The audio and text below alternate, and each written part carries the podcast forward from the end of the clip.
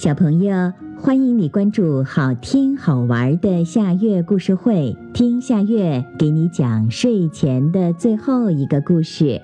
你准备好了吗？现在夏月故事会开始啦！今天我们要讲的是猫头鹰老先生的眼睛是怎么固定的。在阳光明媚的大白天里。乌鸦布雷奇发现猫头鹰胡提正在一棵茂密的铁杉树上打盹儿。乌鸦布雷奇知道亮光会伤害到猫头鹰胡提的大眼睛，使它处于半瞎的状态。这就意味着它可以无尽地逗弄猫头鹰胡提来取乐。胡提只能安静地坐着，全盘接受，因为它看不太清楚，不能飞走，也不能去捉乌鸦布雷奇。如果像多云的天气那样天很黑的话，或者说夜幕已经降临到格林牧场和格林森林，情况就完全不一样了。乌鸦布雷奇就要小心了，要非常小心，不能让猫头鹰胡提知道它就在附近。但现在有这么一个好机会，破坏猫头鹰胡提的睡眠，看着它暴怒。而且不需要承担任何风险。呱呱呱！乌鸦布雷奇大声地尖叫着，他所有的亲戚都立刻聚集过来找点乐子。天哪，天哪！那里喧闹极了。他们飞过他的头顶，围绕着他落在那棵树上，也拼尽全力叫喊着。每个听到这叫声的人都知道是什么意思。每个有胆量的则跑去看热闹。不晓得是什么缘故，大多数人好像都喜欢看别人不舒坦，尤其喜欢看他们害怕的人变得无助。只要天一变黑，格林牧场上和格林森林里的大多数人都非常害怕猫头鹰胡提，因为这时它的视力最好，它就会捕猎。所以，尽管他们这么做一点儿也不厚道，他们还是喜欢看到猫头鹰胡提被乌鸦布雷奇和他的亲戚们折磨。但是，他们也一直很小心，尽量让自己在别人视线之外。兔子彼得也在那儿，野兔跳跳、快乐的松鼠杰克、红松鼠查特尔、森林鼠怀特富特和花栗鼠都在，还有很多人。当然，松鸦塞米也在，但塞米没有试图隐藏自己。哦，天哪！是的，他和乌鸦们一起骂猫头鹰胡提各种难听的话，用最放肆的方式在贴近胡提而他又够不着的地方飞来飞去。你明白的，他知道猫头鹰胡提有多无助。猫头鹰胡提非常非常生气。他嘶嘶地叫着，咬牙切齿地告诉折磨他的人：天黑后，如果他抓到他们，会如何对待他们。有个最大胆的家伙试着扯他的羽毛，他一直转着头，瞪着圆圆的黄色大眼睛，不让折磨他的人有这样的机会。因为猫头鹰胡提能转动他的脑袋，别人都不能这么做。因为能转动脑袋，它可以径直看到自己背后的尾巴，这样它的头看起来好像安反了一样。它也能快速地把头转向其他的方向，你几乎看不到它的动作。有时看上去，它好像把头整整转了一圈儿。兔子彼得对此很感兴趣，他脑子里再也装不下其他的事情，他自己也不断地试着那么做。当然了，他肯定做不到。他能把头转向一边，只是这样而已。一整天剩下的时间，他都在疑惑。那天晚上，当他的表兄野兔跳跳来蔷薇丛玩的时候，他做的第一件事就是问他问题：“跳跳表哥，你知道为什么猫头鹰胡提的脑袋能转圈，别人就不可以吗？”“我当然知道。”野兔跳跳回答：“我以为每个人都知道呢。那是因为他的眼睛是固定在眼窝里的，他不能转动眼睛，所以为了看到各个方向，他必须转动整个头。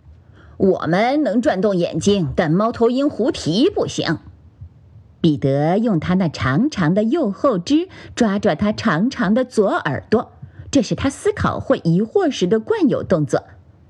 那很有趣，我想知道为什么他的眼睛是固定住的。因为他祖先的眼睛转的太多了。野兔跳跳边打哈欠边回答：“他看的太多了，看的太多可不是好事儿。”告诉我，求求你了，跳跳表哥。彼得恳求道：“野兔跳跳，看看月亮，确定一下是晚上什么时间。”好吧，他说，给自己调整了一个舒服的姿势。那要追溯到万物之初，猫头鹰家族里所有的成员都有着大眼睛。猫头鹰老先生也是，他能像我们一样转动眼睛。因为他的眼睛很大，而且能转动，所以他几乎能看到所有发生的事情。碰巧有一天，大自然母亲那聪明的脑袋想到要给格林牧场上和格林森林里的小动物们一个测试，他想看看他们当中有多少人能遵守他的命令。于是他让他们站成一排，然后让他们转过身，背对着他。现在，他说。每个人的眼睛要一直看着前方。我几分钟以后很快回来，但谁也不能偷看。如果谁偷看的话，我会知道的。我保证，惩罚会让你终生难忘。那声音听起来好像是什么可怕的事情即将发生，所以每个人都非常安静地坐着，直直地看着地面。他们当中有些人非常好奇，大自然母亲在做什么。但一段时间内，没有人想去违反他的命令。兔子先生被好奇心弄得心痒痒，看上去他好像非转过头不可了。但他成功的抑制住自己的好奇心，眼睛径直盯着前方。猫头鹰老先生的大耳朵非常尖，就像今天的猫头鹰狐蹄一样。因为它们都被羽毛覆盖着，所以你看不到它们，但它们还是一样存在着。彼得点点头，他知道那些奇妙的耳朵。当猫头鹰狐蹄在夜间飞行的时候，它们能听到那些最细微的声音。那些大耳朵，野兔跳跳继续说，听到了大自然母亲发出的细微声音，它们听起来奇怪极了。如果我只转动眼睛而不转头的话，我相信我应该能看到他在做什么。他不会有那么聪明的，猫头鹰老先生想。于是他把眼睛转过去，然后又再向前看。他看到的情景让他还想再看。他又试了一次。试想一下，当他发现他的眼睛转动不了了的时候的感受。他的眼睛一点儿都转不了了，他能做的只是直直着盯着前方。他害怕极了，一次次尝试着转动自己的眼睛，但它们被紧紧地固定住了。他只能看一个方向，也就是他的头转向的方向。最后，大自然母亲告诉所有的小动物，它们可以回头看的时候，猫头鹰老先生不想看了。他不想面对大自然母亲，因为他非常清楚自己的眼睛是怎么回事儿。他知道大自然母亲看到他眼睛向后转了，作为惩罚，他固定住了他的眼睛，这样他就只能看前方了。他什么都没说，他觉得羞愧极了。一有机会，他就赶紧飞回了家。